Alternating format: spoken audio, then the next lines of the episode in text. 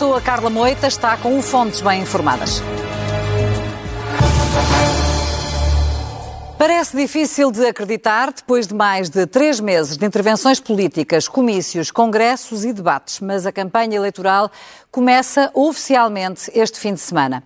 Durante os próximos 15 dias, até à véspera das eleições, os partidos estão na rua para conquistar votos. Nesta altura, as sondagens ainda são pouco indicativas do que poderá ser a decisão dos portugueses. Algumas dão vitória ao PS, outras à Aliança Democrática.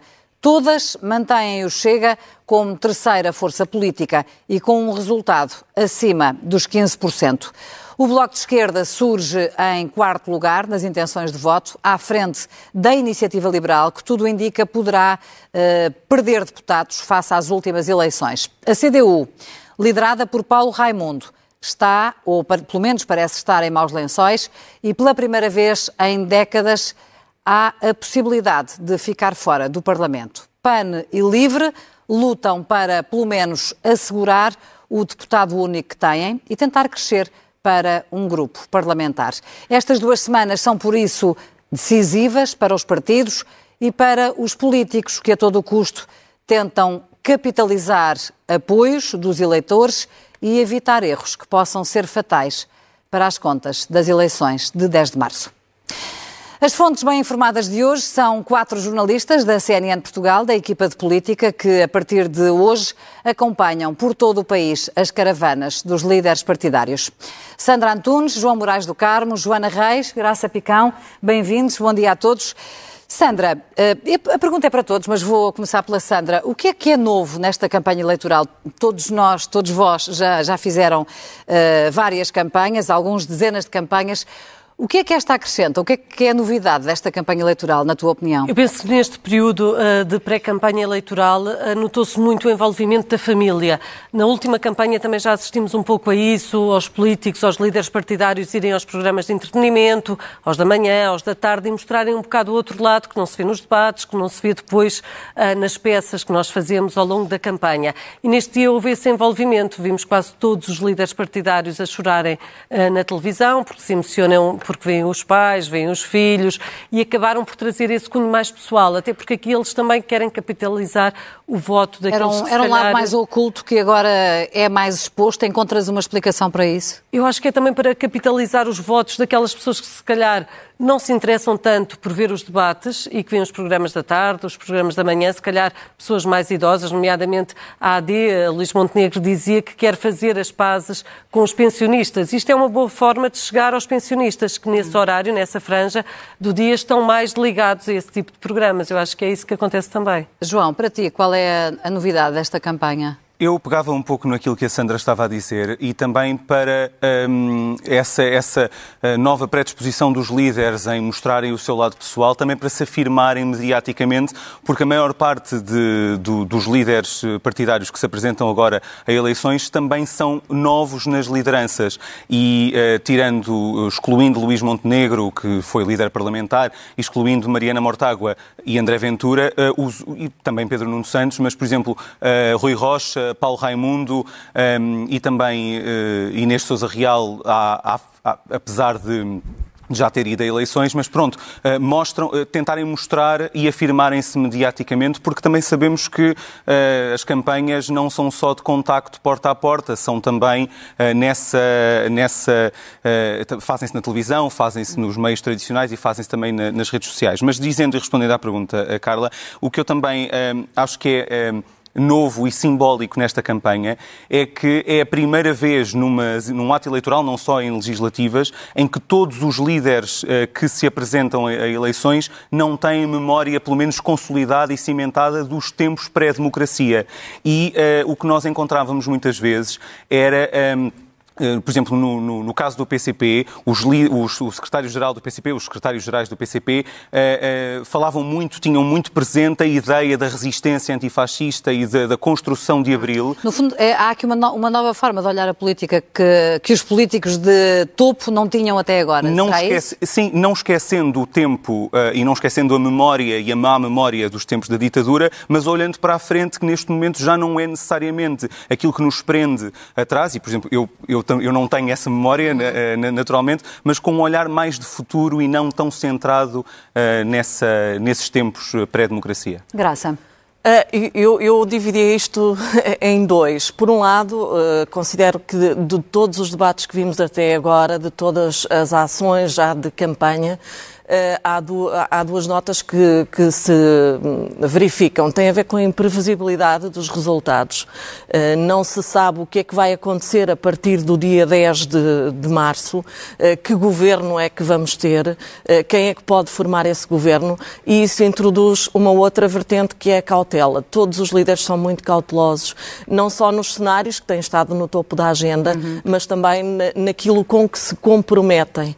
É uma vertente que me parece parece que está muito presente nesta pré-campanha e julgo que estará uh, também muito presente agora na, nestas próximas duas semanas. Por outro lado, uh, para além de, do fator que a Sandra já mencionou, dos programas que não são propriamente de política, uh, esta campanha está muito presente e está a ser muito feita nas redes sociais. É talvez a campanha que, que, que passa mais facilmente sem intermediário entre os partidos partidos políticos uh, e, e, as pessoas, uh, sem que uh, os jornalistas, sem que, sem que o nosso papel seja relevante. Isto introduz também mais uma nota ainda de imprevisibilidade. acho que esse é um ponto importante. Todos os partidos, de alguma forma, estão a apostar na, nas redes sociais, mas há alguns que, e, e menciono o Chega, que tenho estado com mais atenção. Também a Iniciativa Liberal, que no fundo foi pioneira nessa, Sim, mas uh, e, e, uh, além de, de, dos militantes, de, dos dirigentes utilizarem as redes sociais, uh, há também aqui uma certa forma profissional de conhecer os algoritmos, como é que funcionam, como é que chegam a mais pessoas, como é que se fazem publicações mais eficazes. Acho que esta vertente vai também, introduz este, este elemento de imprevisibilidade e potencia-o. Joana.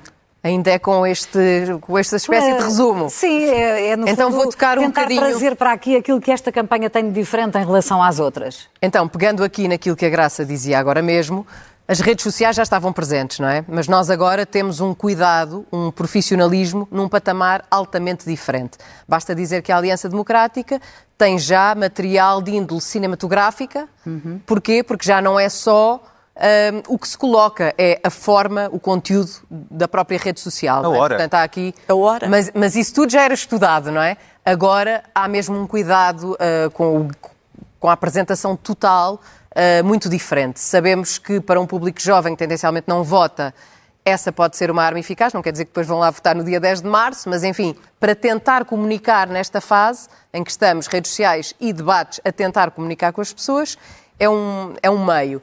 Depois dizer também que há aqui uma grande novidade que não tem a ver com a parte mais técnica, tem a ver com a parte mais política. Nós estamos a falar de umas eleições que acontecem muito antes daquilo que era suposto. Portanto, os dois principais candidatos a primeiro-ministro têm um, um, um, fardo ao colo muito antes daquilo que era expectável. No caso de Luís Montenegro, dois anos antes daquilo que seria o SEN, a preparar o programa eleitoral, a estudar as medidas, a avaliar tudo e mais um par de botas.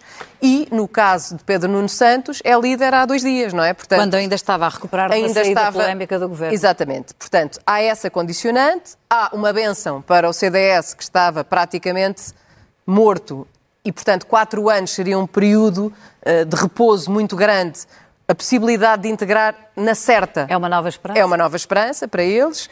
E depois, recordar também aqui uma coisa importante, que é esta questão de expormos mais tudo o que é o lado mais íntimo ou o homem por detrás do político, como os programas da manhã gostam de frisar, era uma tendência que nós já tínhamos em todos os países. E em Portugal não havia muito essa tradição. Era sempre uh, tudo muito recatado, ou bastante mais recatado. Nós, em França, escalpelizávamos tudo sobre os familiares dos políticos. Cá não havia essa tradição. Mas se pensarmos nas audiências que, que, que foram tendo, nas idas a esses programas da manhã, um, até me lembro que o, o, o, então candidato António Costa cozinhou uma cataplana uh, em direto num programa da manhã, que depois teve uma audiência brutal num e dia de carnaval. na altura com o arroz, com o arroz da, da, da Assunção Cristas. Exatamente. Portanto, tudo isto não pode ser posto de parte e tem sido bem aproveitado, julgo eu. Uh, que efeito terá depois na votação, não sabemos, mas é jogar com as armas todas, diria eu. Vocês identificaram aqui um bom conjunto de mudanças, afinal, esta campanha traz-nos muitas novidades. Mas, na verdade, Sandra, Sandra, enfim, a pergunta é para todos, mas uh, uh, o mote pode ser para a Sandra. na verdade, o tipo de campanha a que nós vamos assistir nas próximas duas semanas não é assim tão diferente da campanha que se fazia até agora. Ou é? Qual é a aposta, por exemplo, no teu caso vai estar com o Partido Socialista, mas uh, as campanhas não são assim tão diferentes umas das outras. Que tipo de campanha vamos ter? Qual vai ser uh, exatamente a aposta dos políticos nestes próximos dias? É mais rua? É mais uh, por classes uh, profissionais, por exemplo, que vão procurar transmitir a sua mensagem? O que é que vamos assistir? Eu penso que é, que é mais rua, mas pegando ali no que a Joana dizia sobre os líderes PSD, do PSD e do PS, Pedro Nuno Santos também, para além de estar há pouco tempo como líder do partido e não ter tido tanto tempo para se preparar, também eu acho que tem aqui uma desvantagem que é suceder a um, a um, líder muito carismático, não é? Um político muito experiente. António Costa, quando chegou ao governo, já tinha sido ministro diversas vezes, tinha sido presidente da autarquia. Portanto, eu acho que Pedro Nuno Santos tem aqui desde logo esse problema, não é? E, depois, e acrescenta outro problema, outro que é o desgaste desse o desgaste governo. De ter feito parte precisamente, de não é? Desgaste desde 18 anos, ter tido pastas como a habitação, que, que uhum. vive uma das maiores crises, as infraestruturas que acabou por ditar a sua, a sua saída do governo. Agora, o que eu acho é que vai ser uma campanha em que vai ter aqui um pau de dois bicos, vai ter de cumprir o legado de António Costa, insistir no que António Costa insistiu na outra campanha das contas certas, mas o próprio diz sempre que será, uh, será um líder com mais ação uh, que quer fazer, que não quer arrastar os pés, e viu-se hum. isso quando fez e acabou por uh, ter que vir a público pedir desculpa, não é? Quando, no fundo, decretou a localização do novo aeroporto. Mas será uma campanha muito idêntica à que fez António Costa, uh, muita rua também, muitos comícios, muitos almoços comícios e muita incidência, por exemplo, em Lisboa, Porto, Braga Nos e também urbanos. em Setúbal, onde este ano elegem mais um deputado. No fundo, Joana Reis não é assim tão diferente da campanha da AD, embora a campanha da AD seja talvez mais condensada no dia. Não terá dias tão longos, não entrará muito pela noite. Uh, mas, eu, eu mas também não há grandes mudanças na campanha da AD. O, o que é uh, paradoxal é que nós todos, quer a classe jornalística, quer a classe política do outro lado, tentamos sempre dizer que agora é que era bom tentar uma campanha diferente, mas depois ninguém consegue chegar uh, a um modelo, a um registro muito diferente não há grande coisa que se possa efetivamente inventar. Agora, uma coisa é certa, se eu tivesse trazido, por acaso esqueci-me, do mapa que nós, há uns quantos anos, fazíamos de uma volta, é inqualificavelmente uh, menor o número de atividades por dia. por dia. Porquê? Porque também já se percebeu que não há capacidade de digerir tanta ida a tanto sítio ao longo do dia. Uhum. Nós fazíamos muito mais ações do que se fazem hoje. A opção, no caso da Aliança Democrática, é por fazer poucas noites, uh, ou seja, fará os comícios ao final da tarde e não tanto uh, na noite propriamente dita. Portanto, também já não está tão em voga termos jantares com muitas pessoas uh, e que incluem depois o dito comício. Portanto, haverá privilegiadamente o contacto com a população se o tempo também uh, nos permitir fazer isso, e perceber, isso também é interessante, um, ehm, até que ponto é que as pessoas na rua estão dispostas a aceitar, digamos assim, entre aspas, a comitiva? Eu acho que esse é um ponto importante, se me permites. Eu, eu uh, fiz algumas ações de rua nas últimas semanas e... Sobretudo com o André Ventura. Sobretudo com o André Ventura. Uh, é uma caravana, uma comitiva que é muito... está muito organizada, uh, mas há uma grande indiferença das pessoas, do povo, de, as pessoas não se misturam, recebem, se lhes entregam alguma coisa, eh, mas não se manifestam muito sequer eh, relativamente à, à campanha e ao candidato que tem, que tem ali à frente. Desculpa interromper. E, o que é curioso é que as pessoas continuam a gostar de receber uma caneta, parece pateta, mas as pessoas continuam, independentemente do partido, gostam de receber a caneta e, ao contrário do que acontecia antes, quando aparecia a comitiva, as pessoas tinham muita curiosidade para chegar perto, hoje é justamente o que a Graça diz. Até muitas vezes há é tendência para a pessoa não se misturar muito a, a ou não ser vista com nenhuma arruadas, A noção das próprias arruadas são, uh, uh, faz parte de toda a mise-en-scène, não é? É, claro. é, é, é, para as televisões uh, gravarem e, e, Exatamente, é, uma questão de imagem. Até porque é uma, um tipo de campanha que é criticada há muitos anos. Os, pró os próprios políticos manifestam algum desconforto por participar neste tipo de iniciativa, em que na verdade não se passa nada, desfilam pela rua, mas ninguém, ninguém acaba com isto, nem inventa, no fundo, uma nova forma de campanha. É sempre é o que o João diz, para a televisão, não é? Porque para, depois para as nossas peças acaba sempre passar qualquer coisa. A senhora da loja que até foi simpática e até lhe deu força, até disse prefiro vê-lo assim do que ao líder do PS, mas depois também às vezes ouvem o que não querem. Mas eu pegando no que a Graça dizia ali do Chega, acho que também há outra questão. Eles fazem muito, uh, muita da atividade política na rua, porque também se calhar não consegue abrir muitas portas para ir a empresas, ir a associações, não é? Não tens a um, eh, pode, eh, é, é um elemento que eu penso que pode estar a acontecer, até porque a estratégia de campanha está muito até, do programa que temos até agora, eh, tem apenas almoços, comícios, jantares comício e algumas arruadas. Não tem idas a empresas, a instituições, visitas a outro tipo de organizações. Não sei se por incapacidade da máquina partidária, que localmente ainda está bastante desorganizada, especialmente nos distritos mais pequenos, se eh, porque eventualmente as organizações ou instituições não estão receptivos a receberem o Chega, ou se, por outro lado, é também uma estratégia do partido que, tentando apanhar toda a gente, eh, pode não querer comprometer-se eh, com determinadas situações, instituições ou interlocutores. É engraçado, é, desculpa, Carla, é engraçado Sim. porque na lógica do PCP e da CDU, a lógica é exatamente a oposta. É a base eh, de apoio e a, militância do partido que se organiza para ir ao encontro, muitas vezes, da campanha, eh, eh, através de representantes setoriais, os trabalhadores de um determinado setor, uma associação dos, dos trabalhadores da cultura. Hum. E essa militância é que se organiza e uh, muitas vezes a caravana oficial do partido vai ao encontro desses, desses apoiantes e não necessariamente à procura de novos hum. uh, uh, apoiantes. Mas no caso do Chega isso não acontece, é, não acontece claramente, exato, até porque exato. é um, um, partido muito centralizado numa pessoa e uh, as, as, distritais, as organizações locais têm muito pouco peso no partido e muito, e muito pouco é uma, peso para uma mobilizar. Pessoa, André Ventura, que apesar de tudo tem, pergunto se concordas, Graça, uma relação diferente com os eleitores daquela que os outros líderes políticos têm nesta altura? Uh, tem uh, uma.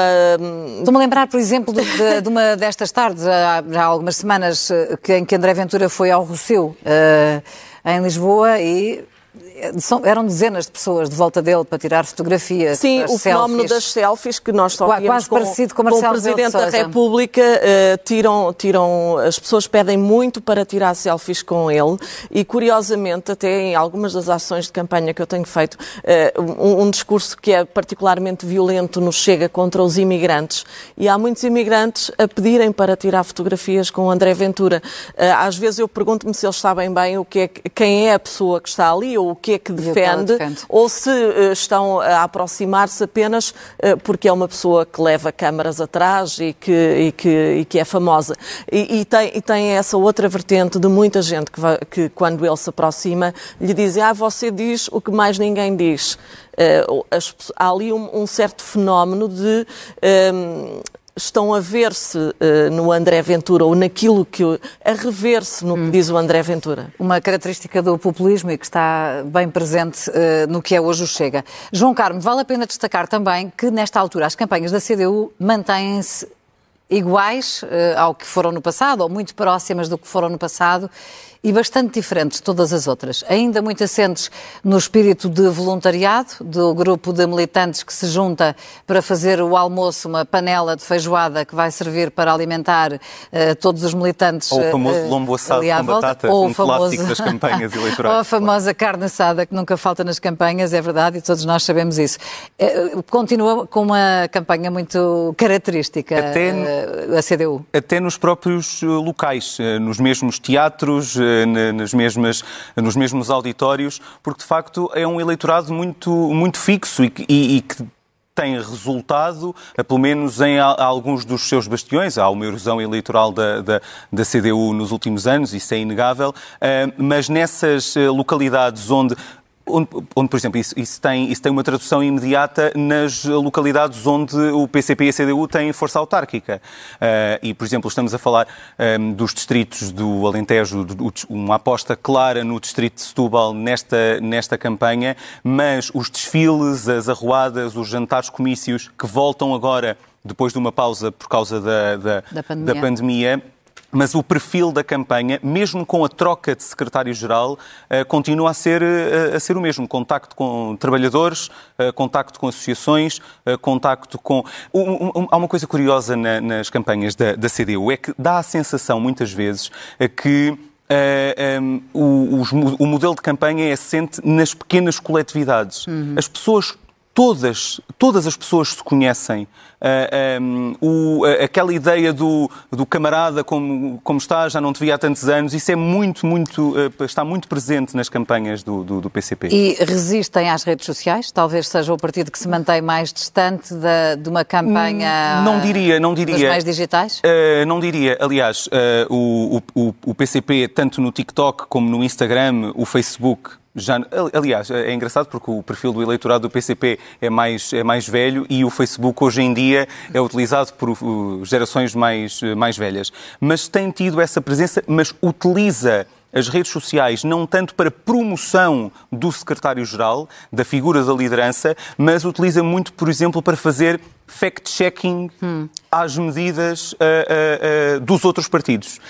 Parece mais, eu ia só dizer, mais a JCP, não acho? Sim, sim. Não, não, tanto o... Mas na conta oficial do, do, do PCP isso sim, também acontece. mas a JCP mas... já partilha mais coisas. Sim, mas muitas vezes, por exemplo, pegando uma declaração uh, de, do secretário-geral do, do, PS e uh, uh, que, de, uma, de uma promessa dizendo mas o PCP prometeu durante esta legislatura isso e qual, como é que o, o PS votou? Não votou nesse sentido, tentando desmontar o discurso dos outros partidos, não tanto de promoção dos, seus, do, dos líderes e dos Parece que pode estar em causa a sobrevivência do PCP. É algo que tem dito muito nesta campanha, que pode eventualmente o partido uh, uh, morrer, uh, como aconteceu, por exemplo, ao CDS, que era um partido tradicional da nossa história democrática e que não conseguiu ser eleito nas últimas legislativas. Poderá isso acontecer ao PCP? O PCP tem um problema que já, já, já se viu refletido nas últimas eleições. O PCP e também, de alguma forma, o Bloco de Esquerda. O PCP tem eleitorado fixo em alguns distritos que têm poucos, em círculos eleitorais pequenos, eh, onde o Chega cresceu. Hum. Uh, em alguns casos, o voto uh, no Chega acabou por impedir a eleição. Uh, estou a lembrar-me, por exemplo, de Évora. o Chega cresceu, o PCP não elegeu nenhum deputado por Évora e acabou o PS por ficar no com fundo, aquilo que até agora safava, e perdoem-me a expressão, o PCP, no sentido de que era a concentração de votos em determinados círculos eleitorais e que garantiam que o partido conseguia ser sempre eleger deputados, pode agora estar ameaçado pelo Chega? João? Pelo voto de protesto. Sim, mas eu, eu acho difícil que o PCP des, desapareça do, do, do, Parlamento nestas eleições, precisamente por, por causa disso. Aconteceu em muitos países europeus, como sabemos. Não, sem dúvida, mas aconteceu, e aconteceu precisamente depois de uh, esses partidos comunistas na Europa terem dado a mão uh, ou terem participado em soluções de governo uh, com os partidos socialistas de, uh, desses países. E essa erosão foi imediata. De, por exemplo, no caso de, do Partido Comunista Italiano, estamos a falar de um partido que tinha 30% em, em, em urna um, e que depois praticamente desaparece. Mas parece-me difícil porque ainda há dois distritos, um, nomeadamente Lisboa e Setúbal, onde a presença uh, e a força eleitoral do, do PCP uh, justifica a eleição de um deputado. Aliás, não eleger em Lisboa para o PCP, eu penso que seria efetivamente o. Mas pode ficar só com uma bancada de dois, não é? Sim, Sim dois, três. E quando desaparecer, pode é, ser literal e ficar reduzido a dois esquerda, não é? Eles pagaram livre, quer, quer dizer, já estamos que é quase igual a Mas o Bloco de Esquerda é quase igual a pagaram a fatura também da O PCP vai também pela primeira vez a votos depois da guerra na Ucrânia, onde assumiu uma posição quase uh, que não, unilateral, que não foi uh, adotada por mais nenhum partido político. E não sei e criticada se... por, ou não aceita até por, por, muitos militantes do partido. Sim, não sei de que forma é que isso ainda se vai traduzir, embora o, o, o Paulo Raimundo seja novo na liderança, mas tem essa, essa herança, tem esse peso, uh, que foi algo que os portugueses, mesmo do Partido Comunista, não se reviram na posição hum. adotada pelo partido. só do, do Bloco de Esquerda. Em 2015 conseguiram 19 deputados, a maior bancada, não é? Conseguiram até então. E depois, quando acabou a geringonça, perderam, ah, de facto, muito, muitos deputados. Tem atualmente 5 e o PCP 6 o que mostra que também não foi muito positivo para eles, não é? Os dois partidos foram penalizados foram e já penalizados. o reconheceram pelo de derrube da, do governo Mas da em número de votos, o Bloco de Esquerda teve um resultado superior teve. ao do PCP e mesmo assim o PCP conseguiu garantir mais um, mais um deputado. E agora nas sondagens, eh, a acreditar nelas, o, o PCP está, está, em situação muito pior, não é? Sim, sim. sim. Temos aqui um dado interessante que vocês também já referiram no início, mas que eu gostava de desenvolver um pouco. Estamos, há vários dias ou várias semanas a discutir cenários pós-eleitorais. Sabemos porquê, porque, ao contrário do que acontecia até agora, não se vislumbra a hipótese de nenhum partido alcançar uma maioria absoluta. Há o fenómeno Chega, que dividiu muito mais o eleitorado. Eh, é de prever, eh, Joana, que se mantenha este discurso, eh, este, este discurso à volta dos cenários pós-eleitorais, esta guerrilha à volta do que é que fará hum. e diga, senhor, o que é que fará, este desafio ao Montenegro para quebrar o tabu, que afinal não é tabu, porque ele já tinha respondido uh, claramente sobre o que é que fará uh, se o Partido Socialista ganhar, mas em minoria. Tem a ver também com a lógica eleições. dos média que se vive, que é, é sempre tudo em modo dicotomia, não é? Guerrilha e dicotomia. E, portanto, pegamos sempre Uh, um tabu é uma coisa que, que, é sempre apetecível em termos jornalísticos. Mas se formos ver uh, uns, uns, meses para trás, umas semanas para trás, uh, reparem, nós praticamente só agora neste debate é que acreditámos que o não é não. Por exemplo, na linha vermelha com o Chega. Durante meses Quantas a vezes se o Chega foi, ia ou não Luís dar Montenegro PSD disse 300 vezes que era não. Tal como disse 300 vezes que só governaria se ganhasse. Ora, nós esperámos por um dos debates com André Ventura, não é? Porque era cara a cara, tinha uma carga maior, para acreditar finalmente que não é não. E agora, acho que é um bocadinho a analogia com Como o tabu da campanha, esvaziou-se essa questão. Outra. Mas, mas é esse, isso uh, ficou claríssimo nesse, nesse debate, mas a questão colocou-se nos Açores. Os Açores uh, foram o fator que trouxeram os cenários uh, para a discussão política. Fizeram luz sobre a estratégia do PSD?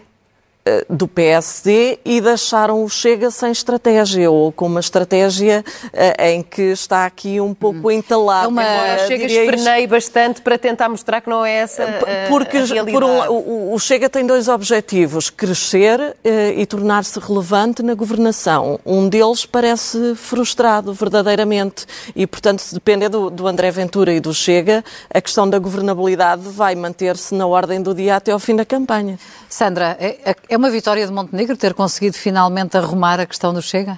Eu não sei se conseguiu arrumar. Eu lembrava-me das eleições de 2022 em que se calhar Rui Rio não foi tão claro ao longo da campanha, apesar também ir insistindo que não faria acordos com o Chega e depois mesmo ali na reta final, David Justino, que era na altura vice-presidente do PSD, fez umas declarações até aqui na CNN que deixou cair algumas linhas vermelhas uh, com o Chega e isso foi usado por António Costa, e eu acho que isso foi de facto o, o que se calhar lhe deu a maioria absoluta. António é? Costa que tinha deixado de pedir a maioria absoluta. Exatamente, tinha deixado de pedir e depois ganha esse balanço na reta final.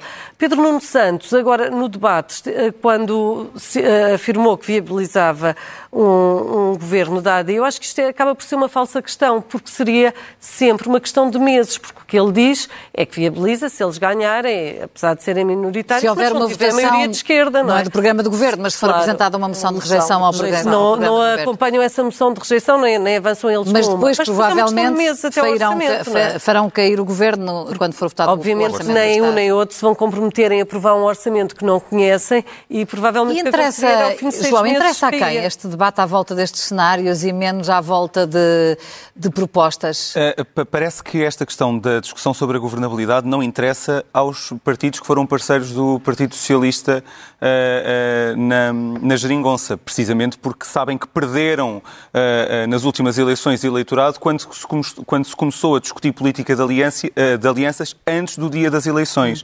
E não deixa de ser curioso que as próprias estratégias, tanto do Bloco de Esquerda como do PCP, sejam muito diferentes e muito diferentes, de- muito diferentes entre si e muito diferentes daquilo que foram as posições do partido ao longo das- da, da legislatura. Porque, por exemplo, o Bloco de Esquerda, neste momento, tem mostrado mais abertura a um entendimento já ah, escrito e que no dia 10 de março o- o- os portugueses já saibam que há uma disponibilidade ah, real para um acordo com, com o PS e o PCP não tem ah, tido essa, essa estratégia.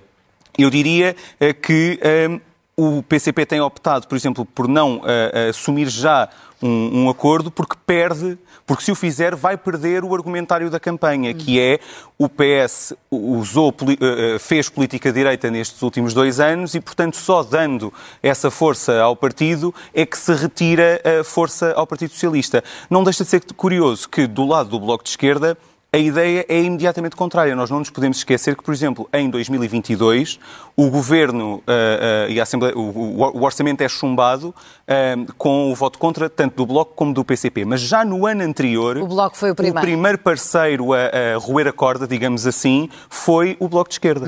Já E- agora também não nos E podemos agora é o esquecer- partido que põe o acordo e em cima da agora é o mesa. partido que põe o acordo em cima da mesa. Já agora só dizer, também não nos podemos esquecer que, se olharmos um bocadinho para trás, o normal era nem se questionar que quem ganha, governa.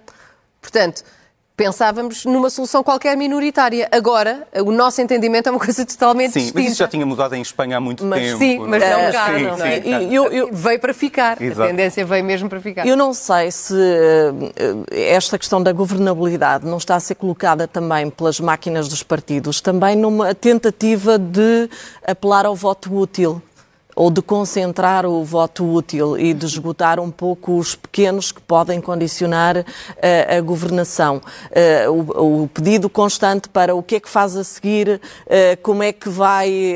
Colocar o centro da decisão entre o PS e o e o PSD, PSD, esvaziando sim. um pouco os esvaziando um pouco os outros. Parece-me que as máquinas dos partidos, não, se não têm isto em mente, não estão esquecidas deste fator. Obrigada a todos, foi um gosto tê-los cá. Uh, boa campanha eleitoral, bom trabalho nas próximas semanas e Obrigado. que uh, possamos também contribuir uh, para que Portugal tenha eleitores mais esclarecidos sobre as eleições de 10 de março.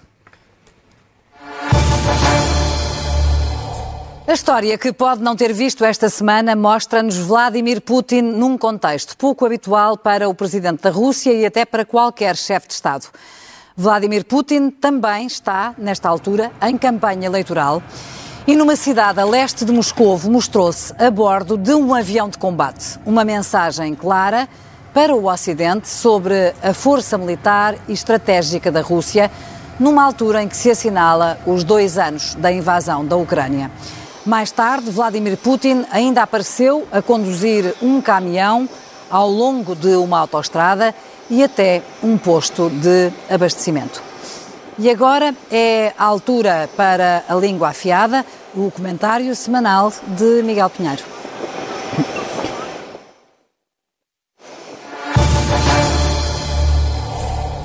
Bem-vindo, Miguel Pinheiro. Ora viva, vamos às frases que escolheste para esta semana, começando desde já pela frase perfeita.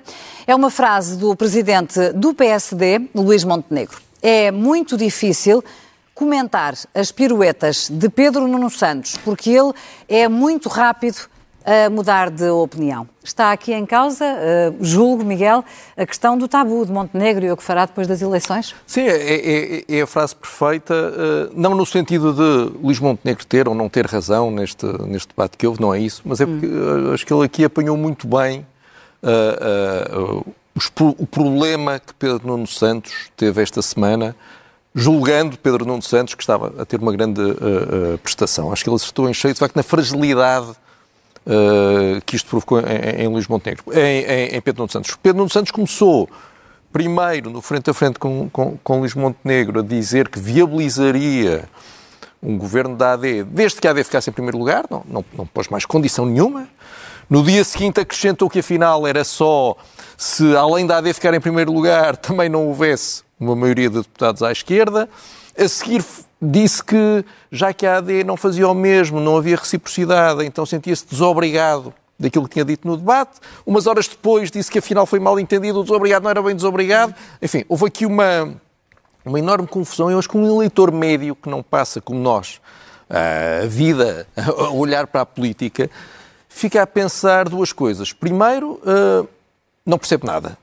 Porque já são tantos cenários, ficar, ficar a AD em primeiro, ficar o PS em primeiro, maioria de esquerda, maioria de direita, cruza-se tudo, as pessoas não vale a pena. Isto, isto no já é... ficam confusas. Ficam, ficam, quer dizer, não, não, é porque as pessoas não saibam, sabem, mas a dada altura isto, tudo isto já é uma enorme, uma, uma enorme confusão. E, e, em segundo lugar, ficam com a ideia de que Pedro Nuno Santos, de facto, está sempre a mudar de ideias. Acho que volta, uh, volta aquele ministro que anunciou um novo aeroporto à tarde e à noite pediu desculpas hum. e voltou a Já agora, Miguel, não resiste em perguntar também o que te parece de Luís Montenegro, que andou a alimentar um tabu, dizendo que não respondia àquela pergunta, quando afinal, e a pergunta era o que fará perante um governo minoritário do PS, viabiliza ou não, e afinal ela já tinha respondido à pergunta uh, numa entrevista recente à CNN, no dia 30 de janeiro, em que ele diz claramente a AD não viabilizará um governo minoritário do Partido Socialista. Acho, acho que ele, ele não quer dizer isso por, mas já disse. Porque, não, exato, certo. Mas se ele voltar a, a esse ponto,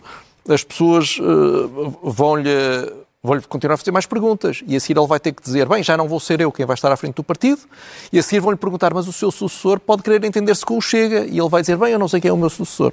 Enfim, e é por isso que ele está em silêncio. Agora, Pedro Nuno Santos tra eh, transmite a ideia de que muda demasiado rápido de ideias e isso não é bom para hum. ele. Não é bom para ele. Avancemos então para a, para a frase feita. Foi dita pelo cabeça de lista eh, do Partido Socialista pelo Círculo Eleitoral de Coimbra, Ana Abrunhosa, para justificar o abandono de um debate de campanha onde estava também o Chega. Não dou palco a discursos inadmissíveis e intoleráveis. Eu, eu, eu pus esta frase como uma frase feita porque acho que há muita gente que, ao ouvir isto, a primeira reação que tem é: ah, tem razão.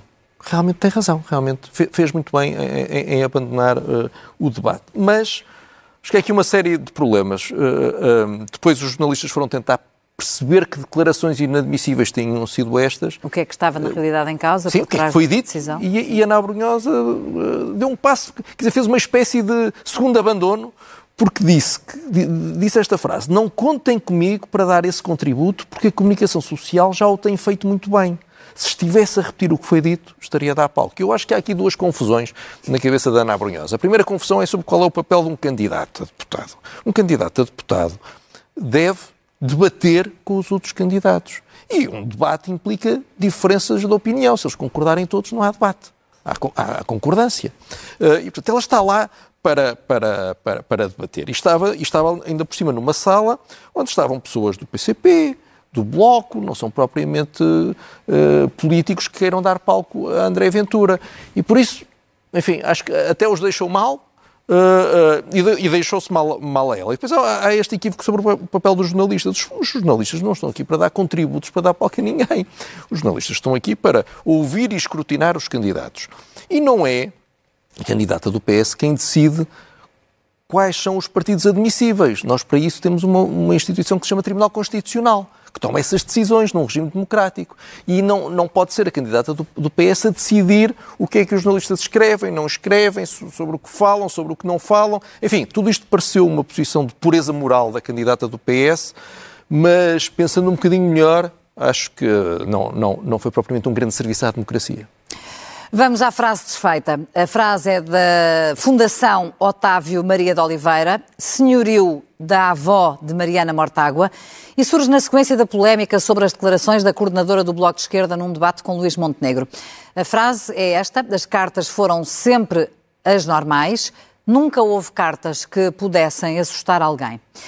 Miguel, uh, definitivamente o caso da avó de Mortágua ficará na história desta campanha. Isso já, já se percebeu. Porquê é que escolheste esta frase? Porque, uh, só para percebermos os perigos das coisas, não é? há, há, há boas razões para os políticos falarem de familiares. Há boas razões, mesmo para isso. Porque isso cria empatia com os eleitores. Uh, toda a gente tem uma avó, toda a gente tem, tem, tem, tem uma mãe, toda a gente tem um filho e desenvolve, desenvolve essa empatia, desenvolve confiança. Enfim, se esta pessoa tem, tem, tem uma, uma, família tão simpática, porque é alguém a quem eu posso dar hum. o, meu, o, o meu voto. Estabelece laços emocionais não só políticos, mas emocionais, e esses laços são muito difíceis de quebrar, e os políticos querem ter laços emocionais com, com, com, com os eleitores, e por isso é que participam nos programas da manhã e da tarde eh, das televisões generalistas, choram quando ouvem cartas Uh, escritas pelos pais como André Ventura, ou quando veem vídeos uh, surpresa uh, também de, dos pais, mostram fotografias dos filhos, é para criar isto. Agora, isto, isto, isto, isto, isto tem, tem um perigo. Convém dizer que Mariana Mortágua tem feito isto sucessivamente, ou seja, ela entrou neste, neste jogo, por assim dizer, foi a vários programas desses, falou sobre, sobre, sobre a família e aqui, no debate com Luís Montenegro, não há outra forma de olhar para isto, usou a avó como uma arma política. Ela quis criar esta tal empatia com os eleitores e ao mesmo tempo quis desarmar Luís Montenegro, porque uma coisa